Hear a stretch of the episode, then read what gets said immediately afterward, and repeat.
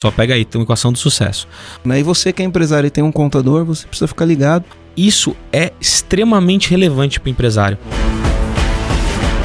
Está começando mais um podcast, Empresa Autogerenciável, o podcast que vai ajudar você, que é dono de uma pequena ou média empresa, a acabar com o caos na sua empresa através de uma equipe autogerenciável. O meu nome é Aline Decker. Sou Johnny Martins. E eu sou Marcelo Germano. Show de bola! Vamos ter um assunto hoje bastante especial, um assunto que o Marcelo sempre fala que todo dono de empresa tem que ter um bom advogado, um bom contador e o que mais, Marcelo? E um bom corretor de imóveis. E um bom corretor de imóveis. Então a gente vai, a gente trouxe aqui uma pessoa que tem as duas coisas em uma só. Dois desses pontos estão resolvidos, né? Que é o Johnny Martins, que ele é empresário contábil, ele é contador, ele é advogado de grandes empresas também, ele é vice-presidente da Serac, palestrante, uma pessoa que com um talento, estava contando aqui várias histórias sobre a empresa dele também. Então, acho que vai ser um bate-papo incrível que a gente vai ter para todos os empresários e para contadores também. E eu quero passar a palavra aqui pro Marcelo, pro Marcelo apresentar por que, que ele chamou o Johnny, Marcelo. Por quê? Bora lá, Aline. É, eu sempre digo isso, faz muitos anos que eu, que eu falo isso, né? Todo, todo cara rico que eu conheço tem um bom advogado, porque quanto mais rico você é, mais contratos você fecha. Então você tem que ter um bom advogado por, por, conta desses contratos. Você tem que ter um bom contador, porque no final do dia você pode pagar muito imposto da maneira errada e ainda se ferrar. Né? E às vezes você pode economizar milhões e milhões e milhões pagando imposto da maneira certa e fazer isso em segurança. E tem um monte de gente fazendo cagada aí e nem sabe que está fazendo cagada. né? E eu falo, né? Os caras ricos no final do dia acabam uma parte do, dos investimentos, uma parte do patrimônio acaba indo para imóveis. E aí você tem que ter um bom corretor de imóveis, porque o corretor de imóveis vai te colocar nas, nas melhores opções de investimento, né? Mas eu, o que, que foi legal de eu trazer o Johnny aqui? Primeiro porque eu amo os contadores, e eu acho que parte do trabalho que a gente faz, parte do trabalho que a gente faz, quem deveria fazer é os contadores. Eu vejo um gap, eu vejo um gap porque o contador ele é uma pessoa técnica que lida com negócios, mas ele precisa entender de negócios e na, na, a gente acaba vendo no dia a dia que não é bem assim que funciona. E eu acho que eles têm aí o. Quando eu penso em pequena e média empresa, eu. Enfim, eu acho que o que vai fazer diferença num país são pequenas e médias empresas sólidas que crescem e viram grandes empresas. Porque toda grande empresa é pequena empresa que deu certo. E eu acho que o parceiro que está ali do lado do lado do empresário, no dia a dia, sabe os números do empresário, sabe a vida do empresário, pode dar os melhores, as melhores estratégias é o contador. Né? O contador sabe muito da vida do empresário. Então, é, eu vejo ele como um parceiro estratégico para fazer com que as nossas pequenas e médias empresas sejam cada vez mais fortes. E, e, outra coisa, quando eu conheci o Johnny, né, além de entender todo o repertório dele, o crescimento fantástico, a história, ele vai contar aqui pra gente. O Johnny, além de toda essa parte consultiva da contabilidade, o crescimento que ele está fazendo, a maneira como ele ajuda os empresários, o Johnny tem uma outra coisa muito forte, Aline, que não está aí no teu script. Qual? Né? A gente, no, no, num dos trechos do nosso PVE, que é a ferramenta do EAG para a criação de cultura, a gente fala da importância, da importância dos relacionamentos. Né? É, e o Johnny é muito bom de relacionamento.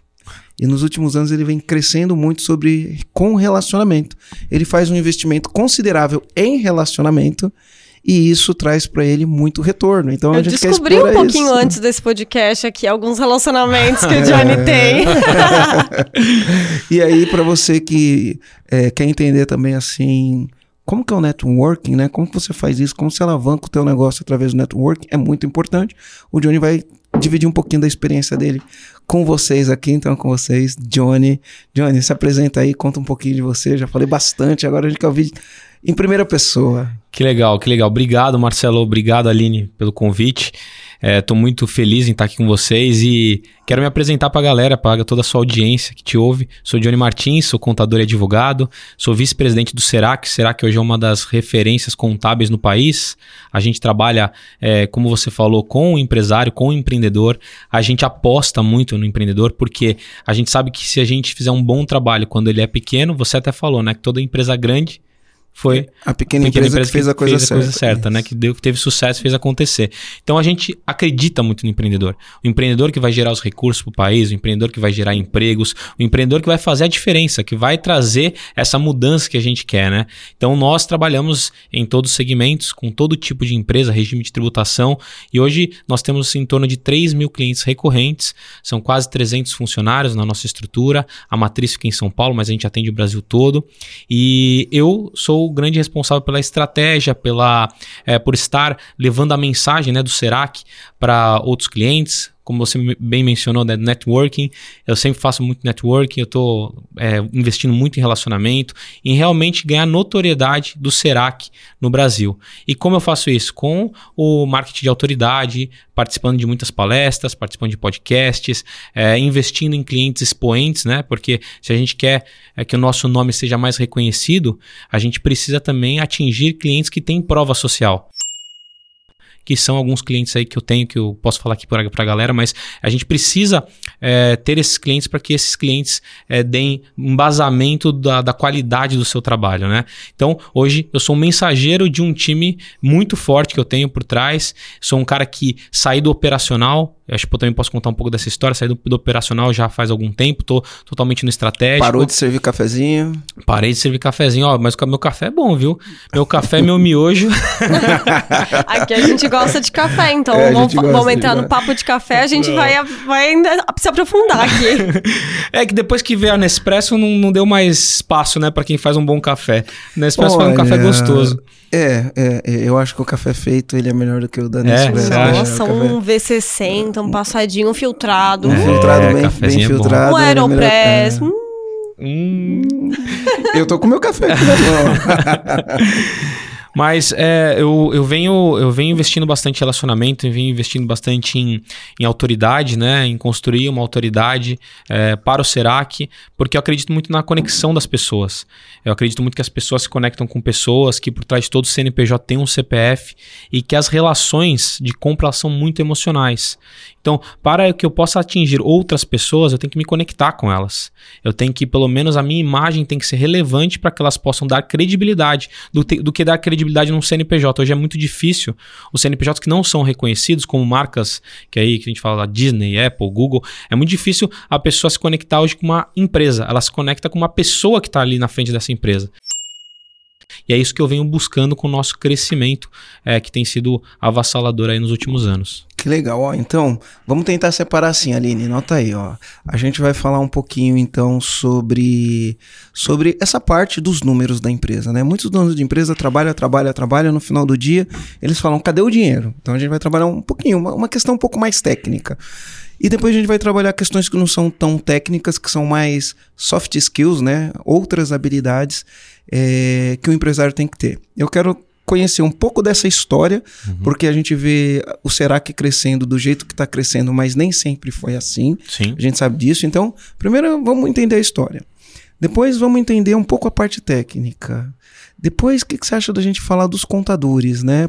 Pra, pro contador que estiver ouvindo a gente olhar e falar, ele entender a importância do contador no, no contexto do empresário, né? E você que é empresário e tem um contador, você precisa ficar ligado, porque você vai entender qual a importância do teu contador nesse contexto. E aí a gente fala também desse networking, da expansão via relacionamento da empresa, como que isso é feito, o que, que você acha aí? Vamos, vamos deixar rolar e a gente vê se a gente co deixar... cobre os quatro. É isso que eu já tô falando, e... Garo. Depois tu corta se não cobrir to... tudo. Depois tu corta essa partezinha. Porque senão tu promete. Mas gente... não sei se a gente vai chegar a tempo de falar tudo. Beleza. Mas eu acho que tá alinhado ali as primeiras coisas. Beleza. Então bora. Então, bora. Bora, bora descobrir. Ô, ô Johnny, é assim, ó. Hoje você tá crescendo de uma maneira muito grande. Uhum. Você falou um negócio muito legal aqui que você falou, quando você trabalha para um expoente no mercado, isso te dá credibilidade e fica mais fácil, facilita a gente fechar negócio. Uhum. Foi o que aconteceu comigo no início da minha jornada. A gente tinha uma estratégia B2C, não estava funcionando, a gente mudou nossa estratégia para B2B. Só que a gente bateu muita lata até a gente conseguir um primeiro grande cliente. Enfim, na época, dentro do segmento que a gente atuava, era o maior, o cliente de maior expressão dentro do segmento. E isso abriu muitas portas para gente. No sentido de, quando eu chegava em outro cliente que tinha a mesma característica e falava, eu trabalho para o cliente A, as pessoas automaticamente vão pensar assim: Cara, se ele trabalha para essa empresa que é super exigente, né, é porque ele é bom. E aí isso me abriu várias portas, né? Uhum. Então era a minha carteirada. Quando chegava na empresa, eu já chegava dando essa carteirada. Do mesmo jeito que, lógico, numa outra linguagem hoje, quando você fala as, as empresas que você trabalha, as pessoas que você atende, isso abre portas para você. Então conta um pouquinho do, dessa história que nem sempre foi assim, como foi essa virada, uhum. e depois a gente vai entender co como você alavancou o teu negócio. Boa. É, vou contar então um pouco a história do Serac. O Serac surgiu em 1989. Então, quando você fala, ah, é por isso que o Serac é tão grande, é uma empresa que tem muitos anos de tradição. Apesar de ser uma empresa com muitos anos de tradição, ela foi uma empresa pequena até 2006. 2006 ela era uma empresa que possuía oito funcionários, era uma empresa que tinha muitas dívidas tributárias, que não conseguia ter caixa para saldar suas dívidas e teve um, um movimento que foi uma separação com meu pai que fundou a empresa, com mais dois sócios. Então, o, o Serac ficou com meu pai, administrando meu pai, eu e minha irmã. Eu trabalho lá todos os dias há 21 anos, né? Eu tenho 35 anos, trabalho desde os 14, que eu ia todo dia depois da escola, ia trabalhar. É, enquanto meus amigos iam jogar bola, iam no cinema, eu trabalhava todos os dias de tarde lá na, no Serac. E quando eu estava com 20 anos, a empresa quase quebrou. Eu vi toda essa transformação da empresa, né? Meu pai me levava muito cedo na, no trabalho até para que eu pudesse realmente é, dar valor ao trabalho e o que o, os frutos do trabalho poderiam é, ser alcançados, né? O que, que eu poderia alcançar com o meu trabalho a, a, os, todos os meus sonhos, todos os meus desejos. Então, eu vi todo esse crescimento, né? Eu vi da parte que a empresa quase quebrou até a reestruturação. E o que, que foi a grande virada de chave do Serac? O que aconteceu para o Serac passar de uma empresa pequena, endividada, que atuava só em um segmento, só em um estado, a gente só atuava em São Paulo, a gente não tinha tantos clientes assim, para uma empresa hoje grande, de sucesso, com mais de é, com 3 mil clientes recorrentes, mais de 250 funcionários, quase 300 funcionários agora, a gente passou a investir no nosso maior ativo, que são as pessoas. Porque a gente chegou lá em 2006 e falou, cara, desse jeito que a gente está indo, não dá para continuar. É uma empresa que vai acabar quebrando porque a gente estava é, muito envolvido na operação, a gente não olhava para as pessoas, só queria resultado, não tinha o resultado que queria, não investia em relacionamento, não tinha time de vendas. Então nós começamos a olhar mais para as pessoas. Então no decorrer de 2006 até ali foi um processo de foram longos anos até 2015 a gente passou é, muito tempo trabalhando, investindo em pessoas, é, trabalhando o mindset das pessoas. Nós mapeamos principais, uh, as principais empresas que a gente via um potencial é, de crescimento muito grande. A gente pegou as principais marcas e falou: Poxa, o que, que a Apple, a Disney, Google e Facebook têm em comum? O que será que eles fazem com as pessoas que a gente poderia também fazer aqui? E aí a gente chegou na tal da cultura. E quando você fala em cultura organizacional, você fala, nossa, isso é uma grande bobagem, uma frescura. Mas isso foi um grande game changer do nosso negócio, porque a gente passou a entender de emoção. A gente passou a entender que as pessoas têm sonhos, que as pessoas têm medos, que as pessoas têm é, anseios, é, e a gente passou a direcionar melhor o trabalho. A gente passou a trabalhar melhor o mindset. A gente a, passou a apontar mais direções. Então o Serac começou a crescer apontando direções, é, mostrando que aquelas pessoas elas poderiam estar ali conosco naquela jornada e elas também conquistarem o sonho delas dentro do Serac. Então, investimos muito em meritocracia, ou seja, premiando as pessoas pelo mérito. A gente começou a, a, bonificar, ou seja, a gente, a gente exigiu muito do trabalho dessas pessoas, mas a gente passou a bonificar é, com, com viagens, viagens nacionais e internacionais com acompanhante. A gente passou. É, a dar grandes prêmios por conta de, de metas batidas. Então a gente começou a trabalhar realmente o mindset, o sentimento de pertencimento. Então hoje o Serac tem uma cultura totalmente disruptiva. É um lugar que é leve para trabalho. Nosso turnover é muito baixo. Então, a gente. Uh, o turnover é um, é um indicador que você tá. que você tem uma cultura indicador forte, de cultura, né? De isso. cultura. Porque para mim, cultura nada mais é quando, você, quando o dono sai da empresa e você. Se o dono sai da empresa, o que, que é cultura? O que, que as pessoas fazem quando o dono sai da empresa? O que, que as pessoas fazem quando ninguém tá olhando, né? Quando ninguém tá olhando. Sabe que quando você fala da cultura, para mim, a grande a, a, gente fala muito de gestão, no dia a dia a gente lida muito com a gestão, mas o que fez a diferença no meu negócio também foi a cultura, né? A gente gosta de falar que quanto mai, maior o teu sonho, mais importante é teu time. É, boa. Né? Quanto maior o teu sonho, mais importante é teu time. E aí foi isso que você falou, olhou para o time, olhou para as pessoas. Eu tenho uma frase que o Michael Gerber, uh, o, o, eu tive um mentor que ele escreveu o livro O Mito do Empreendedor, Michael E. Gerber. E, e, eu fiz mentoria com ele durante um tempo. E ele fala uma história que é uma história interessante. Ele fala que uma vez foram perguntar pro Thomas Watson. Thomas Watson é o cara que fundou a IBM. Uhum. Foram perguntar para ele, cara. E a IBM já, já foi a empresa com o maior valor de mercado do mundo. Enfim, 1950 alguma coisa, ela era a empresa com o maior valor de mercado do mundo. E aí perguntaram para ele, cara, o que, que você sabe que ninguém mais sabe? Para você ter construído a empresa com maior valor de mercado do mundo. Falou três coisas. Primeira coisa, eu sabia exatamente como minha empresa seria depois de pronta. Eu tinha visão, eu conseguia ver ela atendendo no mundo inteiro de maneira extraordinária.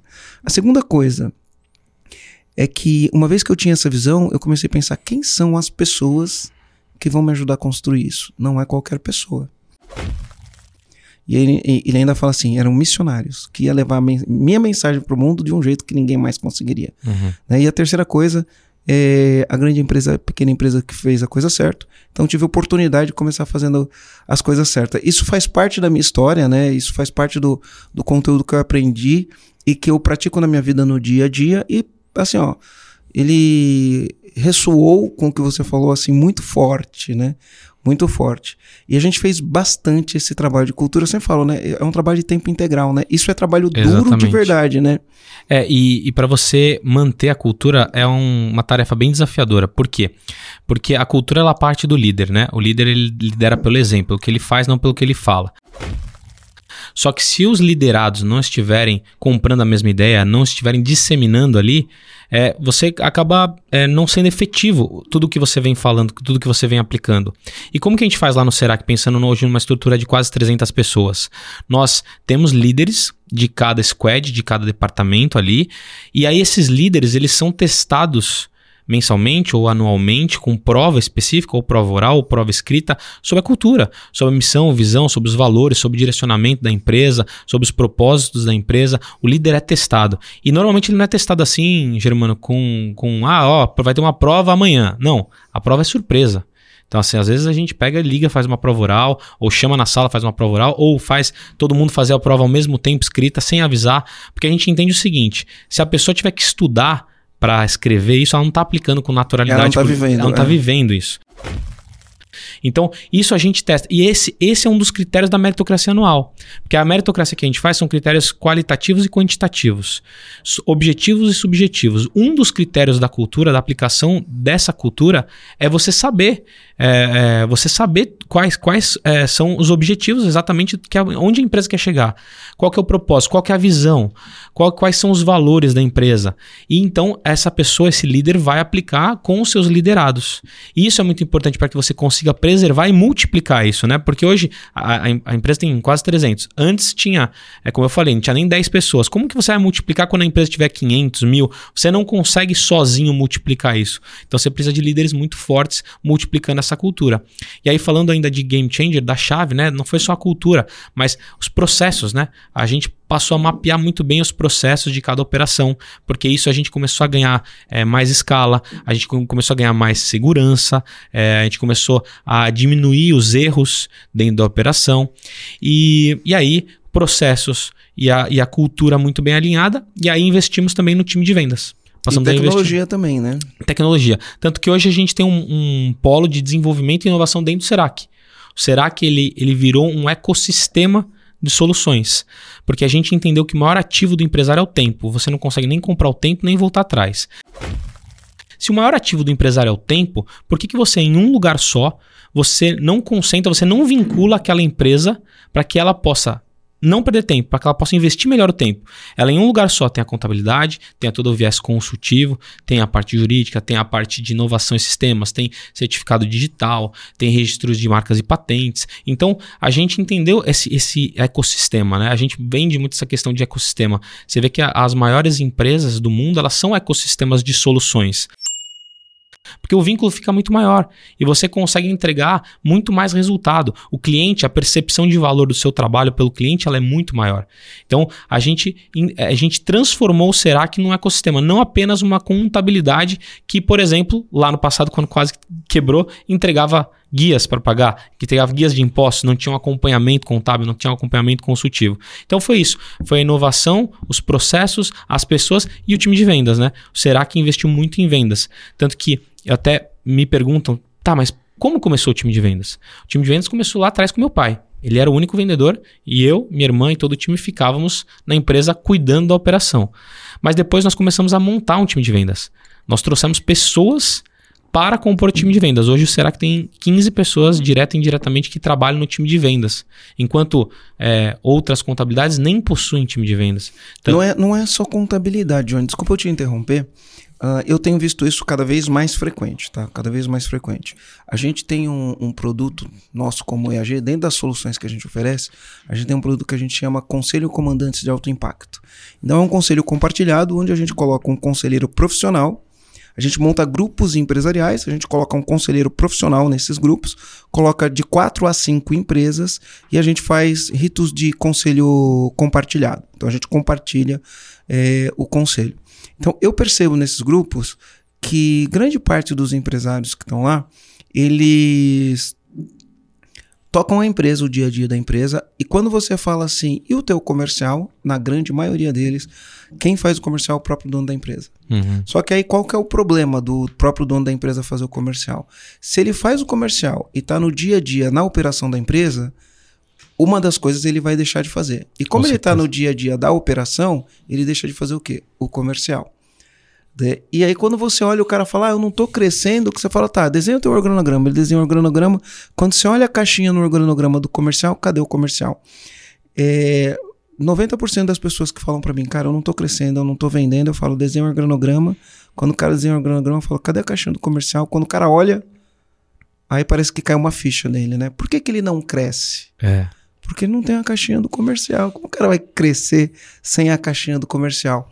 Agora, para ele poder ou ele assumir o comercial, ou montar um departamento comercial que funcione independente dele, né? Ele tem que parar, pensar, né? raciocinar, estruturar a empresa para fazer isso daí acontecer. Eu vejo acontecendo isso o tempo. Demais, né? Demais. É, é, aquele, aquele passo a passo, né? Que todo pequeno empresário ele começa sendo é, todo, toda a operação, né? Ele começa sendo financeiro, administrativo, comercial. E eu acho que isso no eu começo falo, é natural, né? O show de um homem só. Show de um homem só. É. Show de um homem só, muito bom. É, então, ele, e é natural. Eu falo assim, é natural você começar a empresa você sendo tudo na empresa.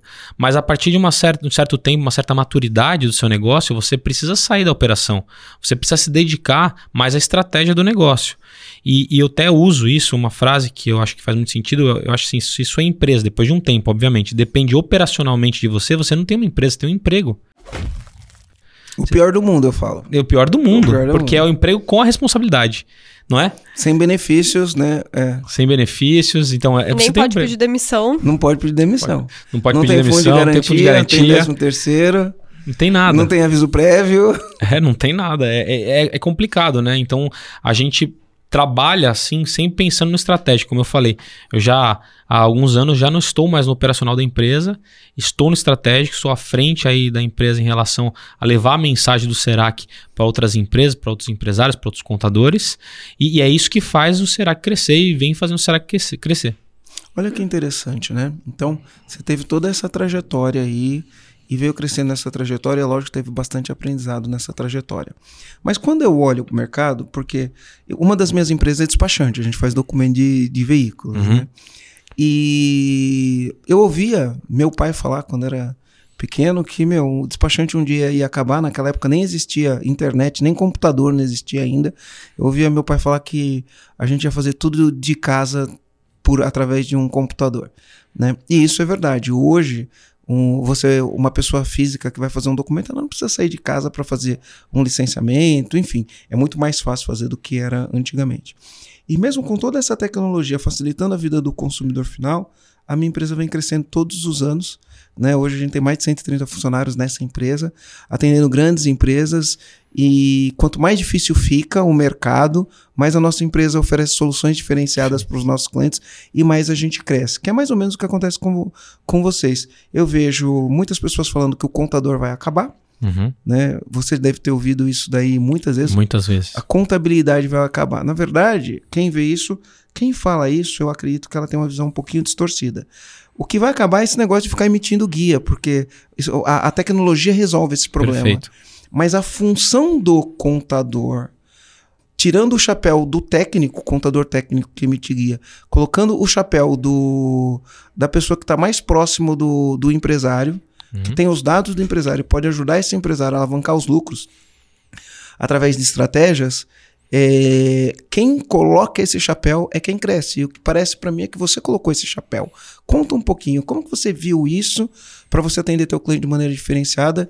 E aí você, porque qual que é o grande problema dos contadores? Eu tenho muitos clientes contadores e muito provavelmente se tiver algum contador ouvindo a gente aqui, ele deve estar tá pensando assim: ah, o cliente só quer preço. Tem muito contador que vende o serviço por salário mínimo. Ah, quanto custa? É um salário mínimo, né? E aí ele está vendendo o, o, trabalho dele por salário mínimo. E quando ele vende o trabalho dele por salário mínimo, a mensalidade de salário mínimo, ele não entende qual o valor que ele pode gerar para o cliente.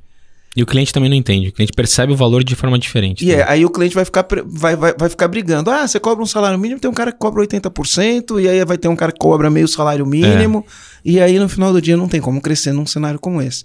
Uh, eu, inclusive hoje eu respondi uma, uma pergunta assim dessa na minha caixa de pergunta, né? Como se diferenciar quando o cliente só quer preço? Né? Como, como que você vê isso daí? Bom, eu entendo o seguinte: hoje a contabilidade é a profissão mais conectada com o empresário. E quem é o empresário? Quem é o empreendedor?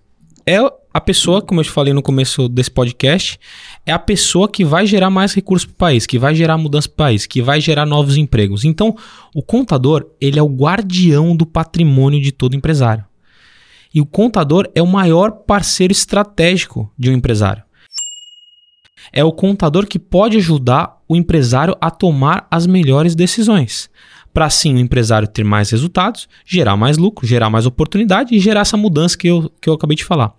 Então, o contador sendo o guardião e se comportando como guardião do patrimônio, ele tem que ser o cara que vai apontar direções. A decisão é sempre do empresário.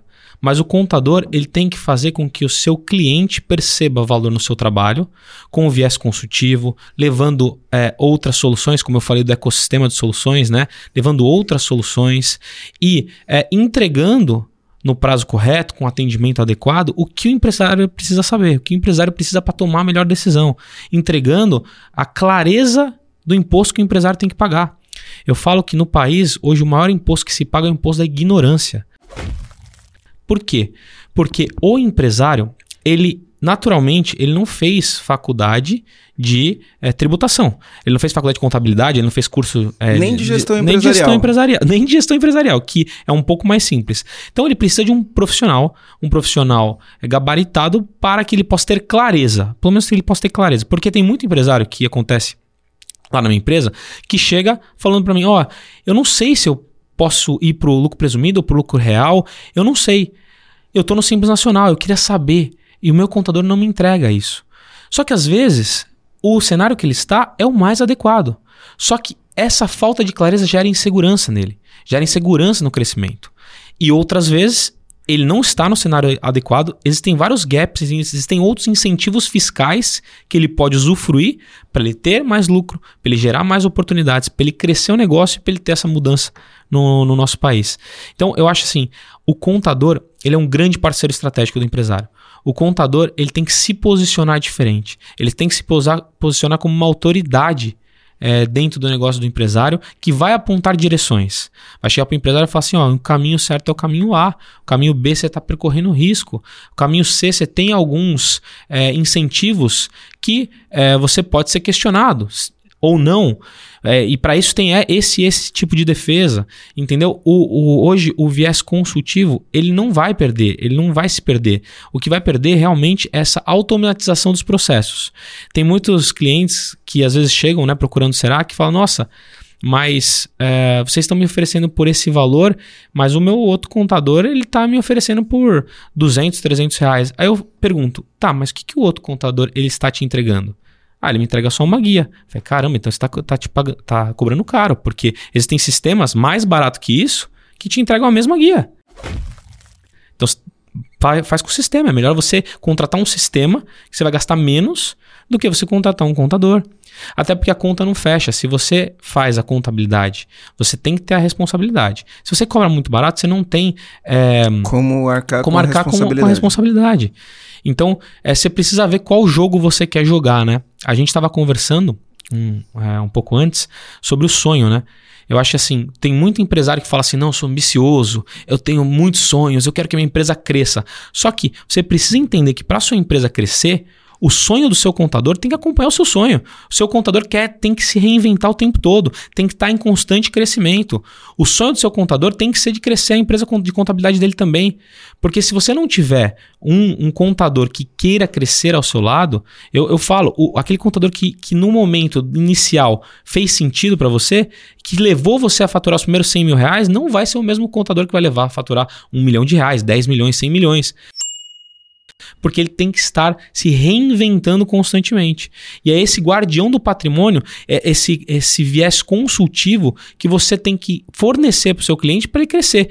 Cliente feliz faz você também feliz, faz a sua estrutura feliz, gera mais oportunidades. Então, isso é muito importante. Até porque a gente vê que no mercado contábil, lá não será que a gente é, é, é, é diferenciado em relação a isso, em relação a novas prospecções. Mas no mercado contábil, qual que é a maior prospecção?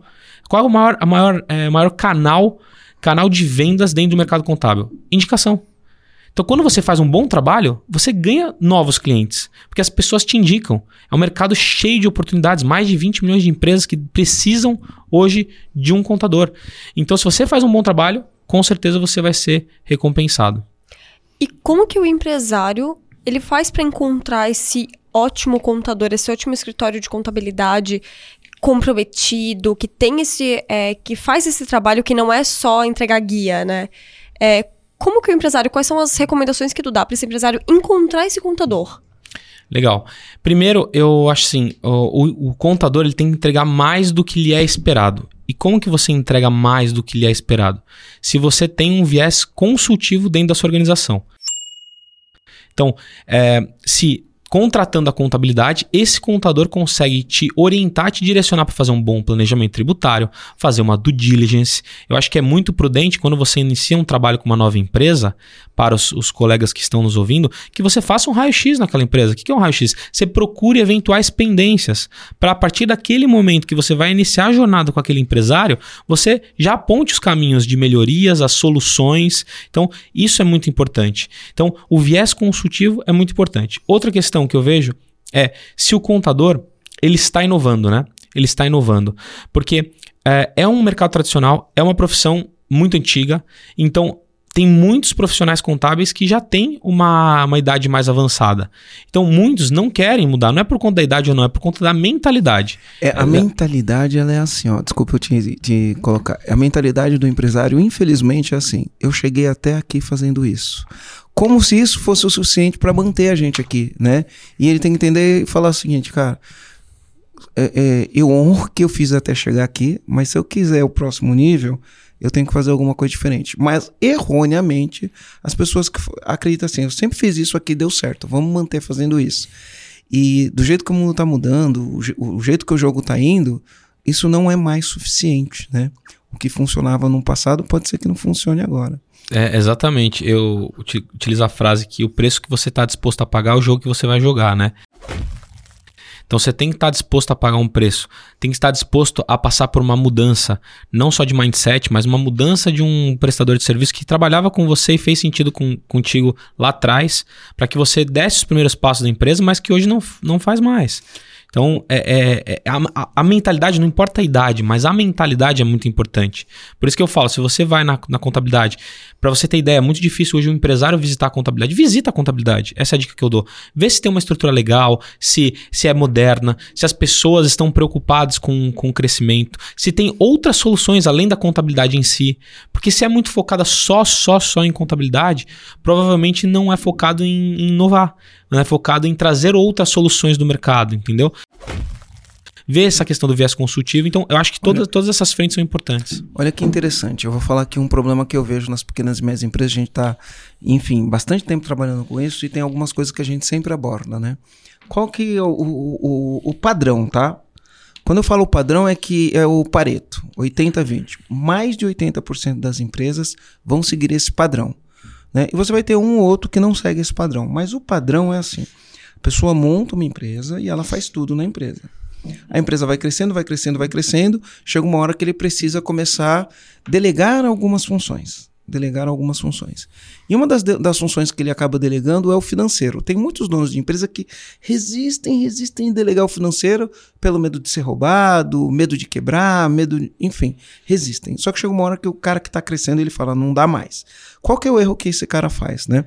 Ah, antes disso, vou contar uma piada aqui. Boa. Beleza? Boa, piada é bom. Pi- piada de um café piada de contador. Depois volta aqui, né? Qual que é o grande erro que as pessoas fazem? Legal. Então, ó, é, mas essa piada de contador tem mais a ver com o empresário do que com o contador. Mas é uma Tá. piada de contador. Boa. Beleza? Tinha dois caras viajando num balão. Já viajou de balão? Já. Já? Viajei não, passei, né? Via- É. Viajar acho Isso. que é passei. Então, é, é, passear, é, passear. Eu passei de balão duas vezes. Uma vez eu na África, na Copa do Mundo 2010. Copa do Mundo 2010, eu fui pra lá e passei de balão. E uma vez aqui no Brasil, lá em Boituva? Boituva, eu passei de balão também. E então, o que acontece? O, o balão, ele não tem todos os instrumentos que você precisa, assim como um avião, um helicóptero ou outros meios de transportes que voam, né? Então ele depende muito do visual para você poder fazer um bom voo de balão. E aí, dois caras estavam passeando de balão e de repente veio um nevoeiro do nada e eles se perderam no meio do nevoeiro. Eles não tinham visual para fazer o que eles Uhum. queriam. Beleza. Eles ficaram, Não tinha ficaram visão. não tinha, não tinha visão, né? É, e aí eles. Uma hora deu um. abriu um clarão lá e eles falaram: bom, vamos descer ali naquele clarão ali para entender onde a gente tá, pra gente se localizar. Se localizar. E aí eles desceram no, no clarão e falaram: onde será que a gente tá? Eles tinham ficado um bom tempo ali, né? No meio daquele nevoeiro todo. E aí ele falou: e agora? Como que a gente vai saber pra saber onde a gente tá, né? E aí eles viram um cara lá embaixo. Eles abaixaram o balão falaram: vamos perguntar, né? E aí eles pegaram e começaram a gritar, né? Ei! Começaram a gritar, olhando pra baixo. e aí o cara olhou, né? Respondeu, né? O que foi? E aí um cara pegou e falou assim pro outro: Onde que a gente tá? O cara do balão falou pro cara lá embaixo: Onde que a gente tá? Aí o cara lá embaixo pegou e falou assim: Num balão! Aí um amigo olhou pro outro e falou: Esse cara é contador. Aí ele falou assim: Como você sabe que esse cara é contador? Ele falou: Cara, ele entregou pra gente uma informação precisa e que não serve pra nada. Nossa! Olha a fama! mas, mas- mas isso tem muito mais a ver com empresário do que contador. Porque o que acontece? Quando o contador, o contador entrega lá balanço patrimonial, Uhum, quando o contador entrega DRE, quando o contador en- entrega DFC, uhum. a maioria dos donos de empresa, eles olham para aquilo e não entendem nada. Sim. Aquela informação é precisa, ela é vital, ela é crucial para o cara tomar as decisões estratégicas corretas do negócio dele, porque ali está indicando uma série de coisas. Só que o dono da empresa ele não, não entende aquilo. Uhum. Então, para ele não serve para nada. Aí o que aconte- acontece? Ele continua guiando no escuro.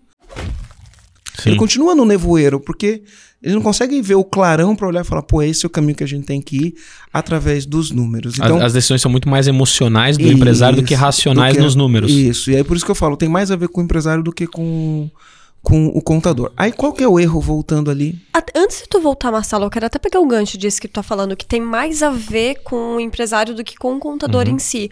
Eu tenho até uma pergunta que eu já vou deixar ela no ar, se não for o momento de ser respondida, pra ir depois do erro do Marcelo, mas qual que é pergunta? É, o que, que o empresário tem que fazer para que. é, qual que é o papel do empresário dentro da empresa dele para formar uma parceria muito boa de quatro mãos com uma contabilidade?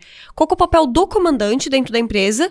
Porque eu acredito que a contabilidade não vai fazer milagre sozinha. Uhum. Ela vai precisar de um trabalho em conjunto, mas qual que é o papel do comandante para fazer isso acontecer, para fazer isso funcionar, né?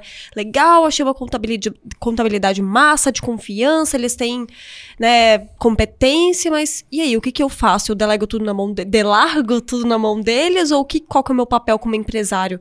Então eu queria deixar essa pergunta. Tu acha que ia vi- tu quer responder Sim, eu, primeiro? eu- eu vou, vou falar Boa. do meu erro, acho que essas coisas vão, Então fechou. vão, vão Vai lá. conversar, né? Essas coisas vão conversar. Aí qual que é o erro que, o- que o empresário faz? Ele fala, preciso colocar alguém no financeiro. Chega uma hora que não tem jeito, ele, ele tem que colocar. E aí ele comete um erro. Qual é o erro? Quem que ele coloca no financeiro? A pessoa que começou com ele que não tem nenhuma, nenhuma qualificação no Ele financeiro. coloca alguém de confiança. Confiança, é, começou Al- com ele. É, começou com ele. né? Normalmente, se é alguém de confiança, é o melhor amigo, é, é a esposa, é o marido, Alguém da família, né? alguém da família, é o cunhado, coloca alguém de confiança, né? E aí aqui no EAG a gente tem um jargão que a gente fala, no financeiro, o verbo não é confiar, o verbo é conferir. O que, que acontece? Uma pessoa de confiança incompetente no teu financeiro, ela pode causar um estrago, um estrago gigantesco. Sim. Vou repetir, uma pessoa de confiança incompetente, ela pode causar um estrago financeiro. O dono da empresa pode estar tomando decisões erradas, indo num caminho errado. Se você não tem alguém que tem a perspectiva financeira do negócio, ela não consegue ver. E aí eu ouço muitas empresas falando assim: ah, o cara tá vindo bem, quebrou da noite pro dia. Não, não, não, não. não ninguém quebra da noite pro dia. Ele já vinha com ações erradas em relação ao negócio, decisões erradas em relação ao negócio. E aí ele descobriu da noite pro dia, né? Mas ele não quebrou da noite pro dia. Então, é, esse é um dos erros. Eu, colocar uma pessoa de confiança que não tem a, a competência. E, e o que, que acaba acontecendo? Como o dono de empresa ele tem medo de ser roubado, coloca alguém de confiança que não entende o que está fazendo, ele está cego. Uhum. É um cego gui- guiando outro cego. Né? E um cego guiando outro cego, né? uma hora você bate a cabeça na parede. Sim. Então, esse é um erro que deve ser, ser evitado. Quando você tem alguém de, com, de com- competente, tem que ser alguém de confiança, mas tem que ser alguém competente no teu financeiro. Porque uma pessoa competente na tua empresa, lidando com uma contabilidade competente, Uhum. você tem ali uma, um- um- uma troca de valor gigantesca para melhorar o negócio de uma maneira como um todo, né?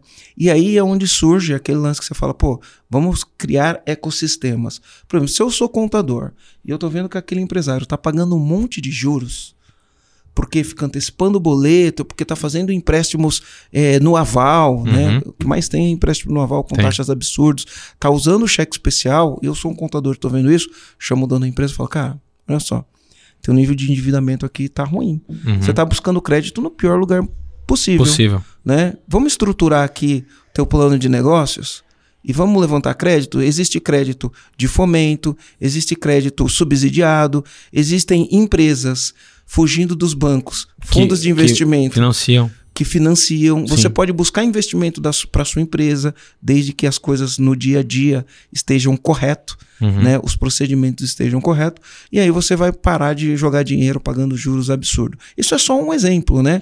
De como um contador pode ajudar um dono de empresa a ter lucro. O contador pode olhar e falar: olha, teu ciclo financeiro está ruim. Teu estoque está elevado. O que, que eu te recomendo, cara? Vamos comprar menos estoque, vamos controlar o estoque, vamos comprar mais a prazo, vamos vender mais à vista, né? Olha, olha a tua inadimplência. Vamos fazer aqui um processo de aprovação de crédito para você não vender para quem não vai te pagar. Todos esses dados estão à disposição do contador, Exatamente. porque você manda essas informações para o contador, né? E se o contador sair do emite guia e olhar para a empresa por cima, cara, o valor que ele pode gerar para o empresário é gigantesco, gigantesco. É, eu tenho dois pontos para falar, tanto da fala da Aline quanto já enganchando no que você falou. O contador entendeu, e olha que grande oportunidade, né? Porque tem muitas vezes que a pessoa vê uma adversidade como um desafio que não, não é possível fazer, mas tem outros que veem uma adversidade como uma grande oportunidade. O contador de uns anos para cá passou a entender que a grande dificuldade do empresário era em relação à parte financeira. Então, como que ele poderia agregar valor para esse empresário na parte financeira? Porque percebeu que o empresário não tinha conhecimento suficiente. Então, onde tem um problema, você pode ter uma solução. O problema, ele é o grande aliado de todo empreendedor. O contador é um empreendedor, poxa, ele tem um problema. O empresário não sabe fazer o financeiro. O empresário não sabe passar as informações que eu preciso, eu, contador, preciso, para entregar um balanço, um balancete, uma DRE. É, então, o que, que eu vou oferecer? É, Criou-se o serviço, há já alguns anos, de BPO financeiro. Não só BPO financeiro, BPO é Business Process Outsourcing, que é a terceirização do financeiro. Mas não só BPO Você financeiro. faz BPO? A gente faz Ah, também. legal. E não só BPO financeiro, a gente faz BPO financeiro, contábil, é BPO fiscal, é BPO de RH, a gente recruta os melhores talentos para a empresa. A gente faz tanto presencialmente na empresa como é, não dentro da empresa, mas na nossa empresa fazendo e entregando resultado. Então tem, tem essas modalidades, mas o contador ele criou esse serviço porque percebeu essa dificuldade do empresário.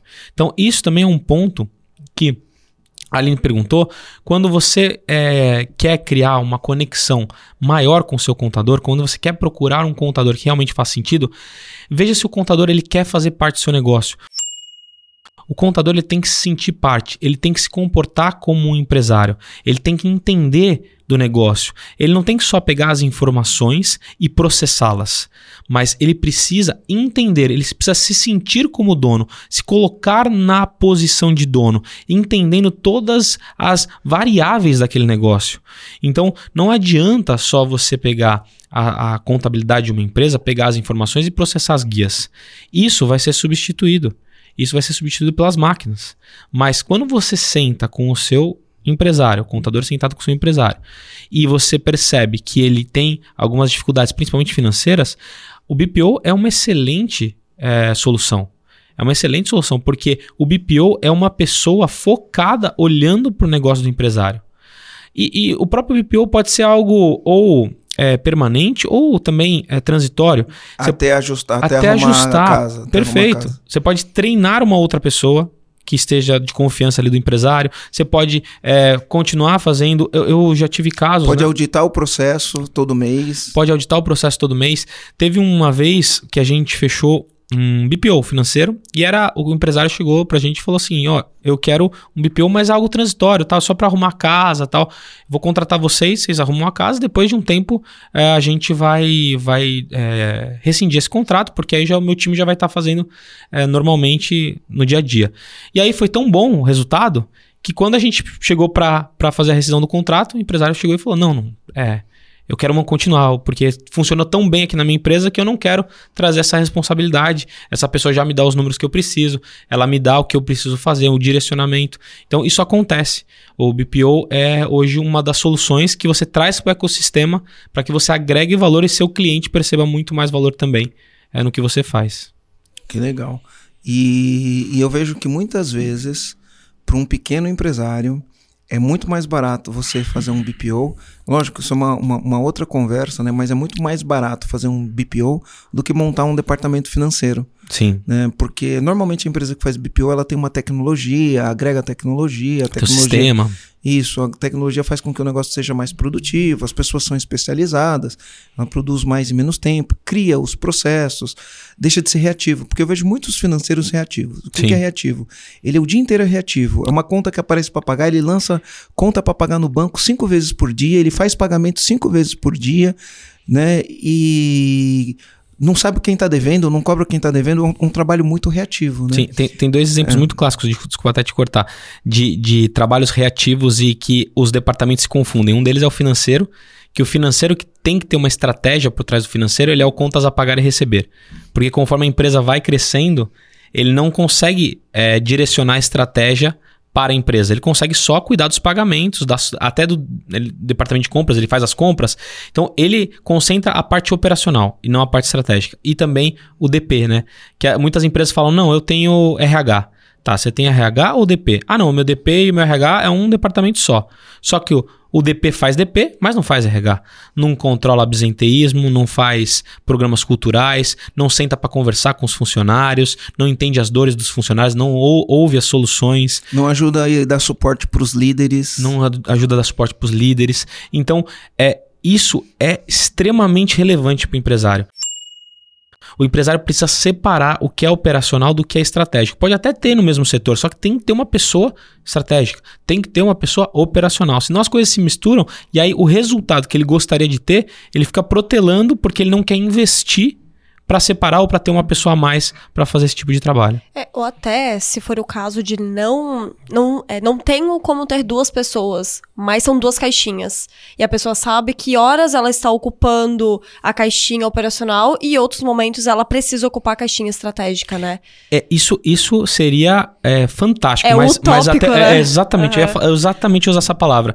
Para mim é quase que uma utopia, porque é, se você não tem uma pessoa para gerenciar o tempo dela ali, o que ela vai, vai, vamos pegar o exemplo do DP e do RH. Olha, de manhã você faz DP, de tarde você faz RH. Pode ter certeza, se surgir uma demanda urgente de DP de tarde, ela vai fazer e ela não vai compensar. Uhum. Então, é, seria extremamente importante e, e, se fosse viável, eu acho que seria fantástico, mas eu acho utópico na maioria das empresas. Uhum. Interessante. E a gente falou bastante aqui sobre é, várias prestações de serviço que uma contabilidade ela pode e deve prestar, enfim, para ela se diferenciar. E o que mais que uma contabilidade, é, olhando para o serviço de contabilidade, que nem a gente falou com esse, com o que estão falando tanto, né? Ah, a contabilidade vai morrer e tudo mais. É, como que os, a, os escritórios de contabilidade que estão escutando a gente aqui, esses empresários, eles podem fazer para se diferenciar? Você deu vários exemplos e o que mais que pode ser feito para se diferenciar, para se destacar e realmente crescer e evoluir junto com as empresas? É, vamos pensar o seguinte: o empresário, ele, é, como eu falei, o maior ativo é o tempo, certo? Se o maior ativo é o tempo, ele precisa ganhar tempo. Ele não quer parar o tempo dele para ficar analisando uma peça contábil. Por quê? Porque para ele pode ser chato, para ele ele vai tomar muito tempo, ele vai só na última linha ver o resultado da empresa e ele vai tomar decisões erradas. Então, o que, que você pode agregar e que nós fazemos lá no Serac? Por que, que você não transforma essas demonstrações contábeis em gráficos? em dashboards. Porque aí quando você transforma isso em gráfico, fica muito mais intuitivo você analisar para qual caminho a sua empresa está indo. Por exemplo, você falou do nível de endividamento. Pô, você está com endividamento alto. Olha aqui, ó, o gráfico está mostrando. Ó, seu estoque está alto. Olha, você está tem uma explicação para isso? Tem, não tem? Então você. É, é, até pro, a gente gera esses gráficos lá para o nosso cliente. Até a gente fala que a, a gente acha legal, interessante com seis meses para você ter um, efeito. É um histórico, né? De um mês para outro, para você ter uma, uma comparação de um mês para outro. E a gente gera também o EBITDA, o valuation da empresa. Porque muitos empresários podem pensar nesse momento: ah, não, não quero vender minha empresa. Mas tá, se ele fosse vender se ele tivesse uma estrutura, porque quando a gente fala em venda de uma empresa, você precisa ter uma estrutura sólida contábil. Só traduz o que, que é o EBITDA? EBITDA é você é, os ganhos antes dos impostos, é, dos juros, das depreciações e amortizações. Perfeito. Então, você é, é, um, é um índice de valorização da sua empresa. Ou seja, quanto, quanto que sua empresa gera que você tem um percentual ali que gera no seu caixa todo mês, antes dos impostos? Quanto que essa empresa está sobrando para você antes dos impostos, depreciação, amortização e dos juros? Perfeito. Então, é, você é, consegue é, mostrar para o investidor, por exemplo, qual, qual, qual é a, a real saúde financeira daquela empresa. É, o investidor, ele imagina o seguinte, imagina uma casa. Uma casa, vem uma visita vai uma visita na sua casa, você não quer que ela. Você não deu tempo de arrumar, limpar a casa. Você tá com uma sujeira ali. Você, você puxa o tapete, bota a sujeira para baixo do tapete. Não que eu faça isso, tá, gente? Não vai me olhar com essa cara assim, mas não faço isso não. não. Mas você bota a sujeira aí para baixo do tapete, a visita chegou, se bobear, ela não vê. Mas o investidor não. Quando o investidor ele quer comprar uma empresa, ele vai levantar o tapete. Ele vai levantar o tapete. Ele vai ver tudo, ele vai passar o raio-x. Vai pro porão, vai pro depósito. Vai para tudo, vai para tudo. Então ele vai levantar o tapete. Você não tem como esconder isso. Você não tem. Porque é aquele negócio, uh, até planilha de Excel. Você vai mostrar uma planilha de Excel para o investidor, ele não vai aceitar, porque a planilha de Excel aceita tudo. Eu até falo, normalmente você começa a empresa, você faz o controle no Excel, que é uma excelente ferramenta. Mas depois de uma maturidade de empresa, é bom que você tenha um sistema para você ter um, um, histórico no sistema, para que você tenha também segurança dos dados, para que você consiga é, é, travar algum, algumas, alguns, é, alguns lançamentos que o seu time não consiga colocar para forjar algum tipo de resultado ali. É, outra coisa também é assim, ó. É, aqui a gente vai ter alguns mitos que precisa quebrar na minha, na minha visão, né? Alguns mitos, porque, enfim, tem muitos mitos que precisam ser quebrados. Tem uma lei, né? Eu, eu, sempre falo que isso é uma lei do mercado, né? Que é crescimento suga caixa. Uhum. Né? Crescimento suga caixa. Tem empresa que quanto mais cresce, mais dinheiro precisa. Tem empresa que quanto mais cresce, mais dinheiro tem. Né? Uhum. Mas isso é uma outra história. Né? Então, empresas que têm um ciclo financeiro longo, quanto mais ela cresce, mais dinheiro ela precisa. Empresas que têm um ciclo financeiro curto ou negativo, quanto mais cresce, mais dinheiro ela tem no caixa. Mas a maioria das empresas tem um ciclo financeiro longo, quanto mais cresce, mais dinheiro ela, ela vai precisar. Então, o que, que acontece, né? O, muito dono de empresa, ele não quer. Muito dono de empresa, ele, ele tem pavor de se endividar. Por quê? Porque se ele se endivida e não consegue pagar, ele tem medo de. Eu sempre falo que todo dono de empresa tem um medo secreto da, da falência, né? Sim. Tem um medo de falir. Então ele tem uma aversão a crédito não é a dívida, é a, a crédito. crédito. Ele tem uma versão a crédito porque ele tem medo de não conseguir dar conta e não conseguir pagar. Por quê? Porque ele não está enxergando. Agora, quando ele consegue enxergar a operação dele, ele consegue entender o histórico da empresa dele. Ele consegue entender que, opa, aqui por um motivo de crescimento, porque eu sempre falo, né? Não tem problema nenhum você tomar crédito no mercado. Aliás, o crédito é para fazer a tua empresa crescer. E as Gra- maiores empresas que eu, que eu tenho contato, elas tomam crédito pro crescimento. Pro crescimento. É, é, é quase que uma tendência, um comportamento bem bem sólido, assim, um comportamento bem é, de tendência dessas grandes empresas, ou seja, tomar crédito para o crescimento, com juros Isso. baixos. É, porque quando você toma crédito, quando você financia a tua operação com capital de terceiro, o teu retorno sobre o teu investimento, ele é maior. Ele é maior. Porque você tem retorno sobre o investimento de quem te deu o crédito. Sim. E eu sempre falo, né? O dinheiro mais caro que tem é o dinheiro do dono. Sim. Porque o dono é o que quer o maior rendimento. O banco vai te cobrar X% de juros. Né? Agora você quer um rendimento muito maior do que esse X% de juros. Mas qual é o problema do crédito? Que é um mito. Né? As pessoas acham que tomar crédito é ruim. É ruim você tomar crédito na hora errada e pelo motivo errado. Muitas empresas tomam o crédito na hora errada pelo motivo errado. E na taxa de juros errado. Então, assim, ó, o que, que é na hora errado? Era para ele ter feito isso antes, ele demorou para fazer e a operação dele caiu em vez de subir. Mo- motivo errado, ele não tomou crédito para crescer, ele tomou crédito para tapar buraco. E na taxa de juros errado, quanto mais você demora para tomar e quanto mais o motivo que você está tomando crédito é errado, maior o risco, maior o risco, maior a sua taxa de juros. Cara, quando o dono de empresa tem um plano muito bem feito, né, ele primeiro, né, e eu acho que ne- nesse ponto, eu acho que a maioria dos contadores falham. Ele consegue projetar um crescimento, Hum. ele consegue fazer um plano de negócios, porque para você fazer plano de negócio, você vai falar onde você quer chegar, para que, que você precisa do dinheiro, onde esse dinheiro vai ser usado. E os bancos ou fundos de investimento olham para isso do- do- do- do- da melhor maneira possível. E aí você vai ter um dinheiro mais barato. Então, o mito do, ah, eu não vou me endividar, que na verdade você não está se endividando, você está tomando crédito para crescer, você se endivida quando você pega dinheiro para cobrir rombo, aí você se endivida. Porque esse dinheiro não veio para fazer crescer, veio para tampar buraco. Então a gente precisa quebrar esse mito. Sim. E ele precisa entender: toda empresa, para crescer, crescimento suga caixa, vai precisar de crédito.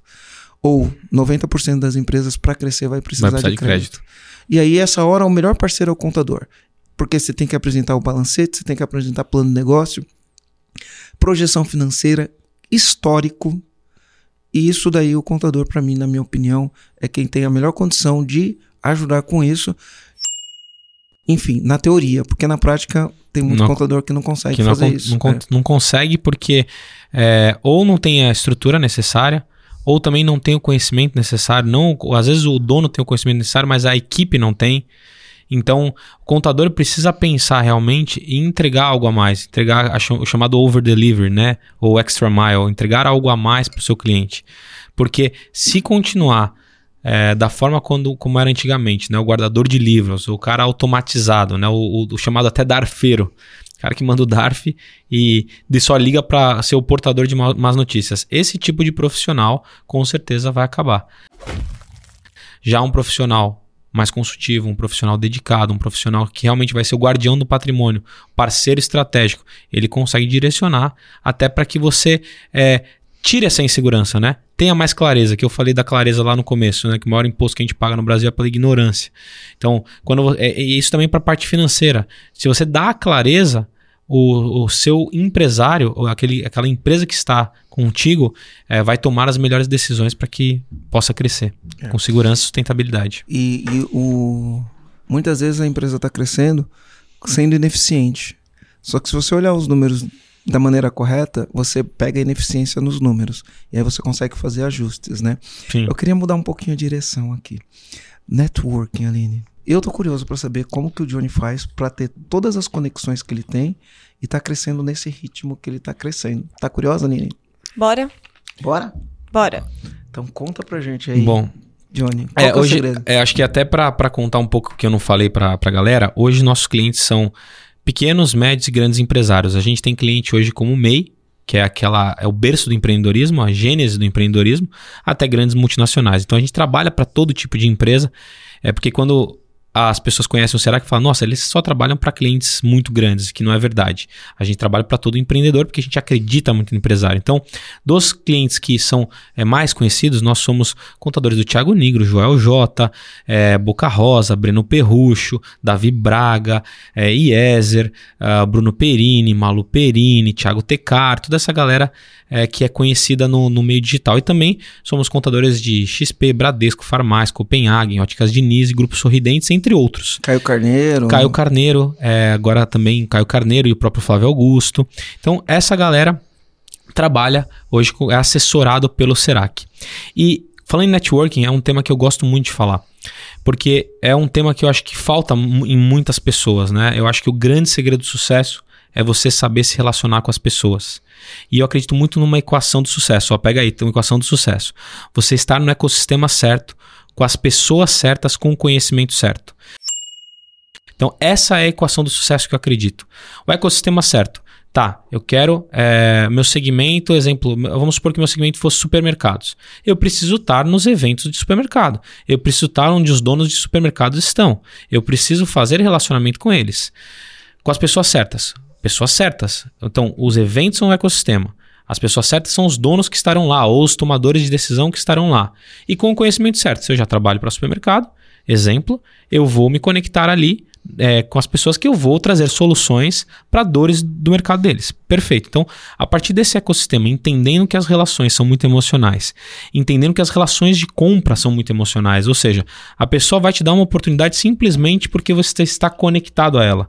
Nós entendemos a importância disso e nós investimos em networking, porque para mim, é, networking é a arte de você ser interessante sem você ser interesseiro. E como você se torna interessante? Sendo interessado sendo interessado pela pessoa, dando sempre alguma coisa em troca e não exigindo que ela dê algo em troca, porque o que eu mais vejo assim, os empresários, eles querendo chegar num cliente e falar: "Não, imagina, quer que eu vá comprar alguma coisa dele, ou ele está me oferecendo uma coisa, mas ele não quer fechar contabilidade comigo. Cara, você tem que se conectar primeiro com ele. Se interesse primeiro, primeiro pelo, pelo trabalho dele. Se interesse por algo que ele está oferecendo. Ouça com atenção, pelo menos. Frequente então, o lugar que eles estão frequentando. Frequente o lugar que eles estão frequentando, é, frequentando. Respire o mesmo ar que eles estão respirando. Então, é, é, é muito. É, é, o idioma do poder. O Joel J fala isso, que o networking é o idioma do poder. Então, você consegue bons negócios estando nos ambientes certos. Então a gente vem investindo bastante nisso. A gente investe em estar nos locais corretos. Eu tenho até uma história para contar. Posso contar aqui uma história bem legal é, de, de, ecossistema, né? Você imaginar que é um ecossistema, porque tem ecossistemas que são intencionais e tem ecossistemas que não são intencionais, mas acabam acontecendo. Tava um dia em São Paulo, num bairro nobre, é, fui jantar com a minha noiva e aí parei meu carro, era um restaurante de dois andares, era um bairro nobre, um bairro chique. Eu, eu, logo que eu me sentei à mesa, eu vi o manobrista, que já tinha subido o um andar, vindo na minha direção. Aí ele chegou para mim e falou assim: Senhor, eu bati no seu carro. Aí eu olhei para ele e falei assim: Oi? Você bateu no meu carro? Aí ele respondeu: Sim, mas fica tranquilo que tem seguro. E eu vou. É, a gente vai reparar tudo. Só que eu bati seu carro no carro de uma outra pessoa. E essa pessoa quer conversar com você. Aí eu falei: Tá bom. Beleza, cheguei pra minha noiva e falei, ó, oh, espera um pouquinho que eu vou lá resolver.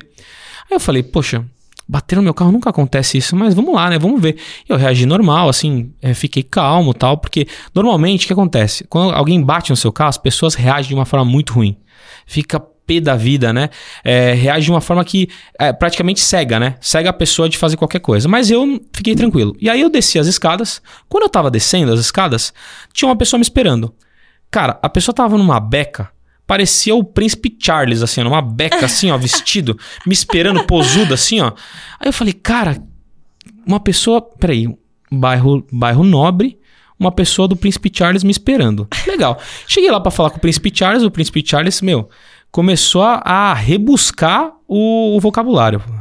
É, por gentileza, me desculpe atrapalhar o seu belo jantar. Fez uma voz, né? Uma voz imponente, assim. Falei, caramba, que esse cara, esse cara deve ser importante. E aí eu falei assim, pô, é, bairro nobre, é, o príncipe Charles, o cara educado, beleza. Aí eu olhei pra, pra, pra cara dele, meu, o botox estava estalando na testa. Falei, bom, lugar legal, Príncipe Charles, cara educado, botox na testa. Pô, pô, Vaidoso, deve, deve ser, deve ser alguma. agora- Aí eu comecei a perceber, peraí, deve ser alguma oportunidade. Aí eu, beleza. Aí eu fui lá fora. E eu- ele, ele me explicou: olha, é, vamos re- é, resolver da melhor forma possível, bateram seu carro no meu carro, vamos lá fora? Falei, beleza, vamos lá fora. Cheguei lá fora, o que, acontece, o que aconteceu? O carro que, que tinham batido, o meu carro no dele, era o mesmo carro. E é um carro que não tem muito naquela época, né? Não tinha muito assim na rua. É um, é um carro de luxo, assim, não, não tinha muito na rua. Eu falei, bom, é lugar legal, Príncipe Charles, Botox na testa, carro legal. Legal. Empresários. Pô, empresário, esse cara é alguma coisa. Aí eu falei, bom, preciso me conectar. Aí eu falei pra ele o seguinte: olha, eu sou contador, sou advogado. É, eu vou resolver aqui pra gente. Me passa seu contato que eu vou resolver pra gente. Já pensando, né? Aí ele me passou o contato e aí eu falei, qual é o seu nome? Aí ele me falou uma sequência de uns 5, 6 sobrenomes. Eu falei, peraí, você é Dom Pedro I? Pô. Falei, meu, quem é que fala uma sequência de 5, 6 sobrenomes? Meu, esse cara é importante. Aí eu, falei, pô, lugar legal, botox na testa, príncipe Charles, educado, carro legal e o nome do Dom Pedro I. Eu falei, poxa, alguma coisa tem aí. Aí, beleza, o que aconteceu? Mantive contato, arrumamos o carro, convidei ele para o escritório, viramos amigos e eu fechei negócio com ele. Essa pessoa hoje, eu não, não posso dizer aqui quem é, mas é, é um- ele é, é embaixador do Mercosul de uma grande marca, diretor e embaixador do Mercosul de uma grande marca famosa da Europa. É, então eu fechei é, esse negócio, é, que ele tinha outras empresas também. E, e eu tive uma, um grande insight, uma grande lição de tudo isso. Não importa o que acontece, o que importa é como você reage. Tem muitas é, coisas que passam na nossa vida, muitas oportunidades, e não só de negócios, mas amorosas, de amizade, que a gente está tão ali no calor do momento por, uma por algo que percebe. aconteceu que não percebe.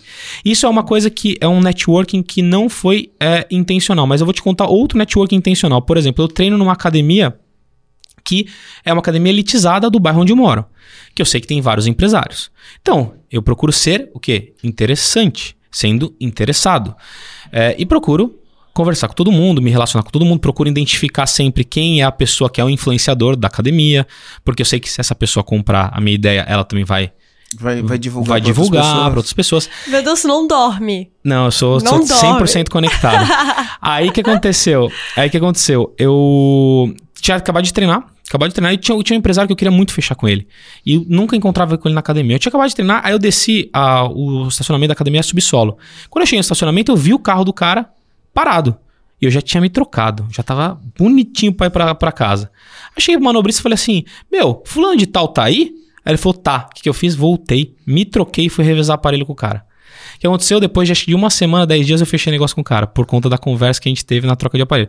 E assim, calhou de eu fazer o mesmo treino, né? Eu, eu intencionalmente fiz o mesmo treino. Então são essas oportunidades.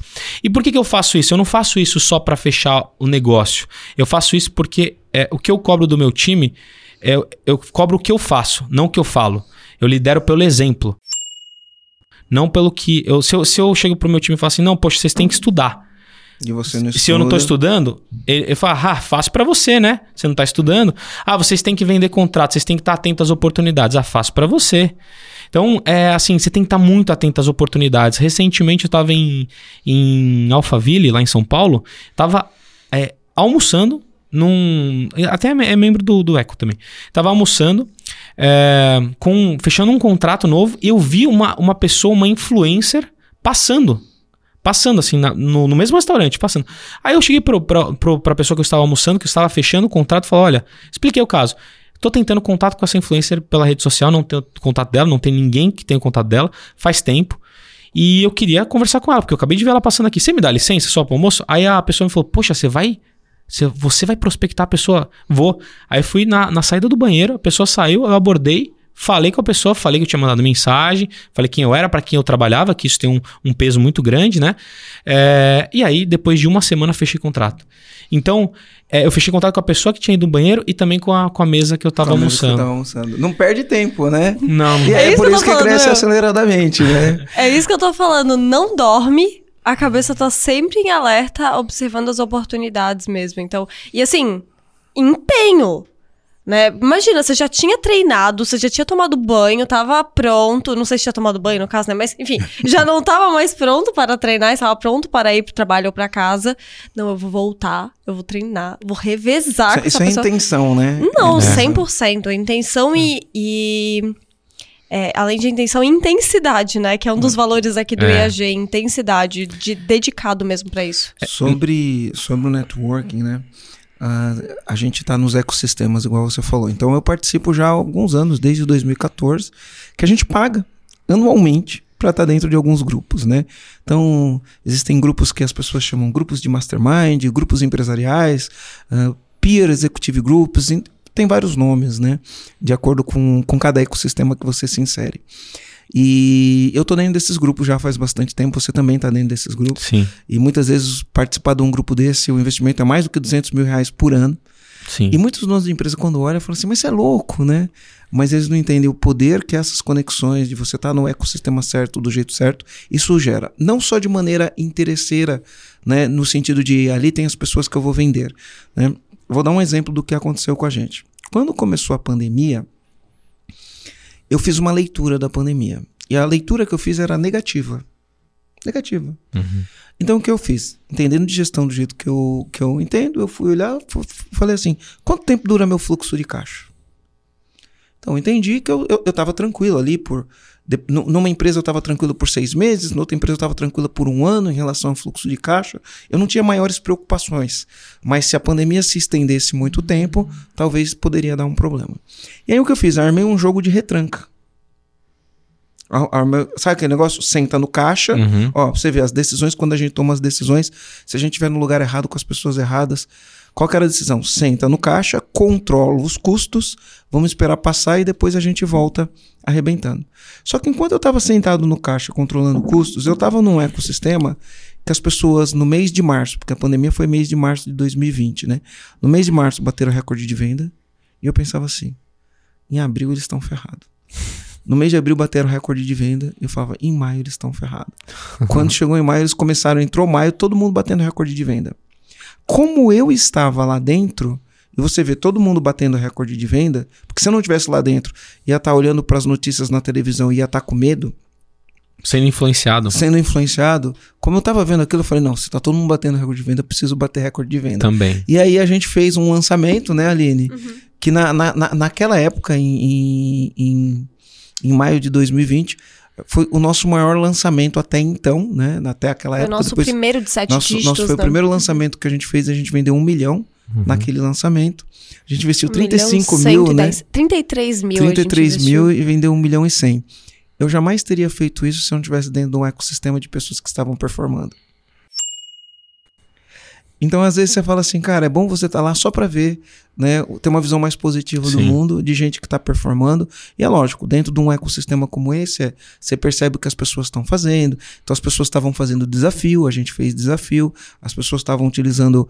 É, hacks, a gente utilizou os hacks, as pessoas estavam utilizando táticas, a gente aprendeu com essas táticas e utilizou as táticas e a gente cresceu o nosso negócio. Né? E além disso, é estar nesse ecossistema fez com que a gente atendesse muitos donos de pequenas e médias empresas que estão olhando, que estão nesse ecossistema e que estão olhando para esse ecossistema. Sim. Porque às vezes a pessoa está fora, mas está olhando. Aí quando ela olha para aquele ecossistema, acaba tendo a nossa referência. E a gente fecha muito negócio por causa disso.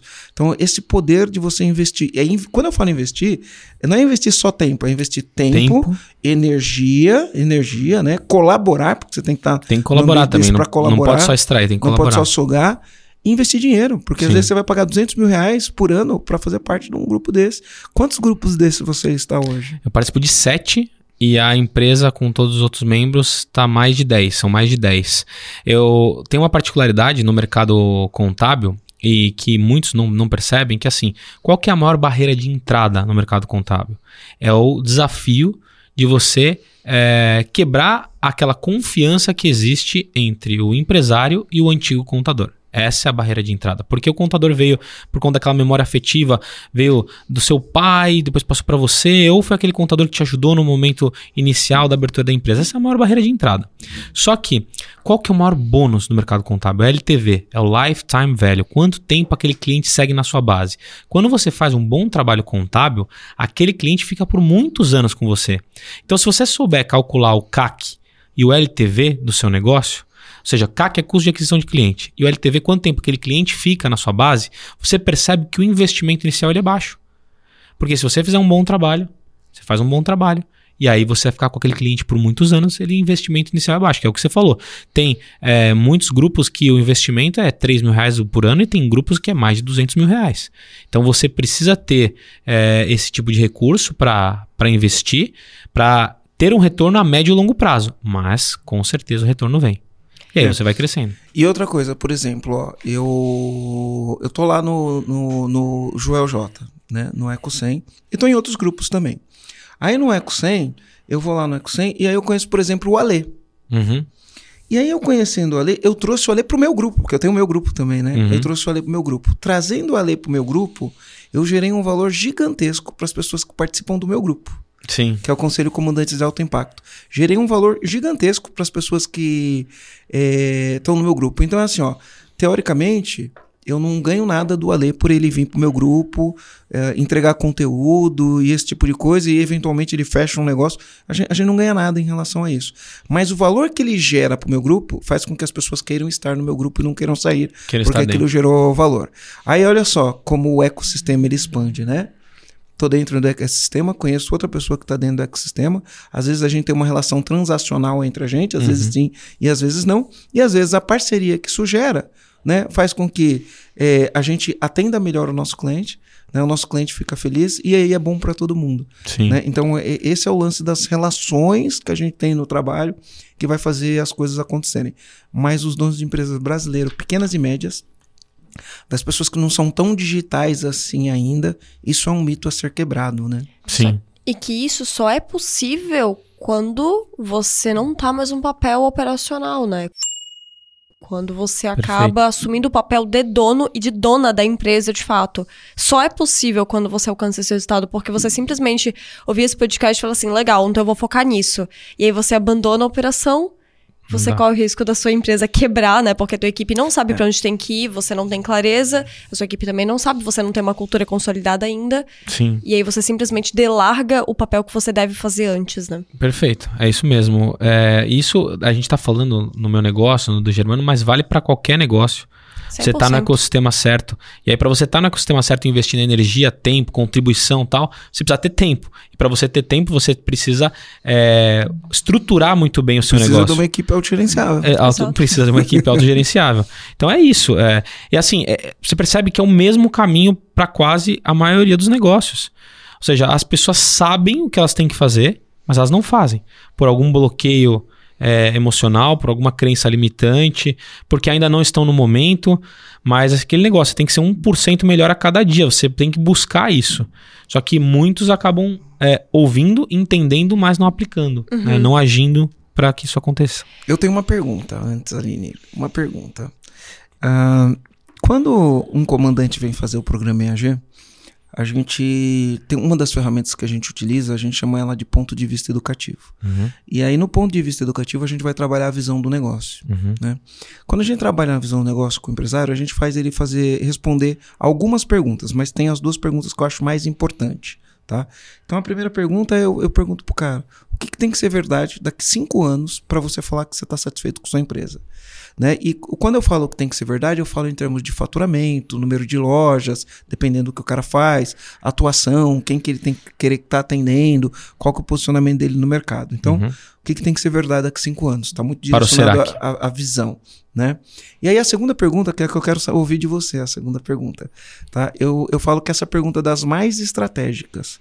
Que eu falo que o dono da empresa tem que falar assim: o que, que eu quero que o meu cliente pensa sinta ou fale toda vez que ele tiver contato com o meu produto, meu serviço ou minha marca. Uhum. Então, a pergunta que eu faço para você, né? O que, que você quer que o seu cliente pensa, uhum. sinta ou fale toda vez que ele tiver contato com o teu produto, com o teu serviço, com tua marca? Legal. Eu posso responder a primeira também, dos cinco pode, anos? Pode, pode, pode. Bom, dos cinco, nós temos uma, uma visão, né, que faz parte da nossa cultura em nos tornarmos a maior empresa de contabilidade brasileira, né? Tem empresas que atuam internacionalmente, que são as Big Four, mas não, não seria com elas, mas a maior contabilidade brasileira em número de clientes até dezembro de 2028. Então, 2028 ainda não são cinco anos, mas nós estaríamos é, nesse caminho. E como que a gente é, quer se tornar isso? Sendo mais conhecido. Tem uma frase que eu acho que é, tá, é, que é uma frase que eu acho que é bem impactante né, para o mercado agora e que tem que fazer sentido para a gente lá, que é o mais conhecido vence o melhor. Por que o mais conhecido vence o melhor? A gente quer ser o melhor? Obviamente, a gente quer ser o melhor. A gente quer entregar o melhor, a gente quer ser o melhor, a gente vai trabalhar para isso. Mas a gente falar, a gente se autoclassificar que nós somos os melhores é muita arrogância ou prepotência, porque tem muita gente boa. Mas o mais conhecido pode ser que a gente se torne. Se a gente se tornar o mais conhecido, mesmo a gente não sendo o melhor ou sendo um dos melhores, mas não sendo o melhor, é, a gente se torna uma empresa maior e mais reconhecida. Você pode ver as pessoas que mais entendem sobre, determinados assuntos no Brasil, elas não são as melhores pessoas. Existem pessoas muito mais é, que têm muito, muito mais conhecimento do que elas, mas elas são as mais conhecidas e os resultados delas são muito maiores. Então, essa é uma frase que está pautando a gente para que a gente possa alcançar o nosso objetivo, que é um pouco mais do que cinco anos, mas é, é uma meta neurologicamente correta. E aí, pensa, é o que o cliente pensa, sim. Sinta ou fale. Ou fale. Eu, é, a gente tem uma, uma logomarca que é uma bússola com a ponta da caneta tinteiro para o norte. E essa bússola tem um feixe expansivo, né? E o que, que eu é, idealizei junto com o meu pai, com a minha irmã e com toda a nossa liderança já faz uns 3, 4 anos, acho que foi mais ou menos isso. Que hoje, quando você passa numa rua, você vê aquele M amarelo, você fala McDonald's, hambúrguer. Quando você vê o sinal do check, check assim, você fala Nike, Sports. O que eu quero é que o meu cliente veja ou que não precisa ser meu cliente, mas que veja a logomarca e fala assim: contabilidade, parceiro estratégico. É, é esse cara que eu preciso. Então, é, pensa que ele pensa, que ele, que ele é, entenda o Serac como um grande parceiro estratégico do negócio dele. Ou seja, essencial, com sentimento assim, cara, eu preciso do Serac para que eu possa crescer. Sinta, sinta o sentimento de, de segurança, principalmente, segurança e, e clareza e transparência. Pensa, sinta aí. Ou fale. Ou fale. E fale assim, eu estou é, com o Serac, que hoje é uma contabilidade de grandes players, inclusive da minha empresa. Então, fale com o Serac como a maior referência, de uma das maiores referências de contabilidade do país, entendeu? Porque hoje não existe uma marca contábil que você fale assim, nossa, ó, essa aqui é contabilidade. Eu posso não ter, mas eu sei que é contabilidade. Então, o que eu quero é o reconhecimento da marca, né? Da marca. Da marca, porque a gente já é reconhecido no território nacional, mas perante a, ao, ao, as empresas brasileiras ainda, ainda é pouco reconhecido. Tem muitas empresas, só, né? Só arranhou a superfície, né? Então, exatamente, exatamente. Ou nem arranhou, né? Nem arranhou. Nem arranhou, nem ainda, arranhou. Né? Tem muita oportunidade. É por isso que tem muita oportunidade. Por isso que a gente é, caminhou também no, no, ramo de educação, né? Para o contador. Porque, é, como eu vinha contando, a gente tem uma imersão para o contador. Porque a gente percebeu que a melhor forma de você multiplicar é dividindo conhecimento. Então, nós fizemos também hoje, nós temos uma imersão que ensina o contador a ser um grande gestor estratégico. Ensina o profissional do mercado tradicional, que essa palavra sempre me incomodou, a ser um empresário mais estratégico, que vai olhar mais para as pessoas, para liderança, para vendas, para marketing digital, para inovação, para processos. Então, a gente percebeu que a melhor forma de você dividir, é, de você multiplicar é dividindo conhecimento. E a gente lançou essa mentoria que é a Missão Contador. Que legal. E para te ajudar a alcançar esse teu objetivo aí de ser uma marca reconhecida, como que as pessoas fazem para te achar? Bom, para me achar, para ser uma marca mais reconhecida, é, pode ir no meu Instagram, é arroba Johnny Martins. Johnny é J-H-O-N-N-Y. Martins. Então você pode ir lá no meu Instagram, me mandar uma mensagem, falou que fala que ah, te, te ouvi lá no, No podcast, podcast Empresa Autogerenciável. da empresa autogerenciável, do, do Marcelo Germano, com a Aline também. E aí eu tô ali à disposição, sempre para contribuir, né? Contribuir com o empresário, contribuir com o contador. Pra gente é, é- eu acho que isso, isso hoje é um sentimento que é muito mais gostoso do que o, o próprio crescimento da empresa, né? Você contribuir. Eu acho que chega um momento que você, eu falo sem hipocrisia que o, o nosso, que, que tá na nossa missão, né? Que é impactar e transformar positivamente a vida de todos os envolvidos. Quem são os envolvidos? A própria empresa, as famílias que dependem da empresa, os nossos clientes. Então essa missão é muito forte e também entidades. Hoje o Serac doa lá para mais de 30 in- instituições todos os anos e a gente promove isso dentro do nosso ecossistema. Então essa contribuição vai além dessa ajuda também ajudar outras pessoas.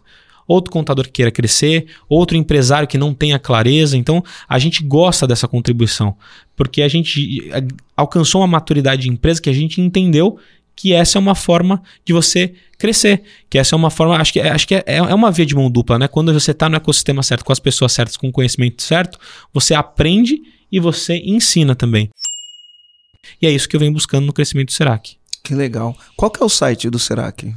É www.souserac.com. Sou Serac, o Serac é com S, né? S- S-E-R-A-C. Sou Serac. Sou S-O-U. S-O-U-S-E-R-A-C.com. Não tem BR. Não tem BR. Legal, Show. legal. Marcelo, qual que é o comando que você pegou desse episódio de hoje? Olha, são vários comandos, né? Eu vou repetir uma frase que eu falo bastante, tá? Todo cara rico que eu conheço tem um bom contador, tem um bom advogado, tem um bom corretor de imóveis. Então, se você não tem um bom contador e um bom advogado, né? Você tem que começar a olhar para isso daí, porque cada vez mais a gente vai se profissionalizando e num jogo super competitivo. Se você estiver jogando com as armas erradas ou se você estiver cego, né? Em relação aos seus números, em relação ao que é a atividade empresarial, isso pode dar muito problema, né? Então, a frase que eu falei hoje de manhã, né? É melhor você ser um guerreiro do jar num jardim do que um jardineiro numa guerra. né? Ela também é muito válida aqui. Show. E Johnny, qual que é o comando que você deixa pros comandantes aqui que estão ouvindo a gente? Bom, ah, eu deixo dois comandos aí. Primeiro que ah, o crescimento ele é sempre baseado em pessoas. Então, o grande segredo do sucesso é você estar com pessoas melhores do que você. E o será que só cresceu e só cresce por conta que está sempre com, rodeado, cercado de pessoas melhores. Em, em outras áreas, né? Áreas que da competência do Serac, o Serac não tem é, propriedade para falar. Então é a, é a mesma questão do empresário, né? O empresário que quer crescer, ele precisa é, pagar um preço, né? Um preço de, de estar ali é, vivendo é, como, ou, como as grandes empresas vivem, ou seja, com a mentalidade diferente, para que ele possa jogar um jogo diferente. E outro comando que eu deixo também é sobre sonhos, que eu falei que o sonho do empresário ele tem que ser tão grande quanto o sonho do contador, né? Eu acho que o sonho ele tem que ter uma atitude correta para produzir é, é, para produzir o resultado que ele precisa ser que ele precisa alcançar. Então, é, você quer alcançar na sua empresa ou na sua contabilidade um resultado diferente. Você precisa fazer diferente. Você precisa ter uma atitude correta diferente. Porque insanidade é você querer, querer resultados diferentes fazendo a mesma coisa. O Einstein fala isso. Então, é esse comando que eu dou. O comando de você ter a atitude correta frente aos seus sonhos. Show de bola. Show de bola. Então é isso, comandantes. Primeiro, Johnny, quero agradecer por ter aceitado o convite de participar desse podcast com a gente. É uma honra, é um prazer imenso ter você aqui participando dessa mesa com a gente. Então, muito obrigada. Eu que agradeço, eu que agradeço, Aline. Obrigado, Marcelo, mais uma vez. Marcelo, parceirão, amigo do, do Eco. E agora, é, conhecendo aqui a empresa de vocês, parabéns pelo trabalho que vocês estão fazendo, que é, assim como vocês, eu será que também foca no, no empreendedor, no empresário. Eu acredito muito que é, é, esse é o nosso maior ativo do país, né? O empresário que vai mudar o país e vocês levando a educação, né? O empresário se tornar autogerenciável é realmente muito, muito impactante. Legal, incrível. Show de bola. Eu fico feliz porque realmente é isso, tá?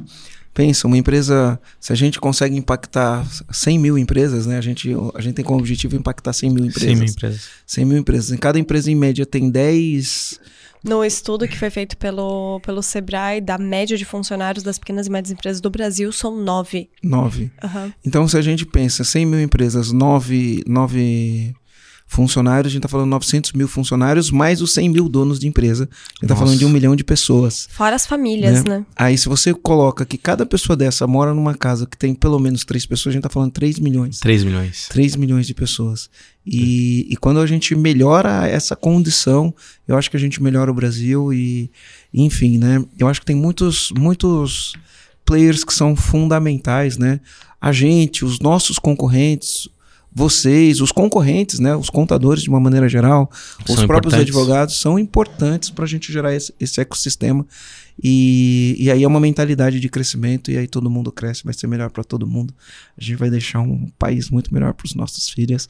É isso aí, Aline. É isso É aí. isso? Com certeza. Fechou então, gente. Valeu. Chama, valeu. Até a próxima.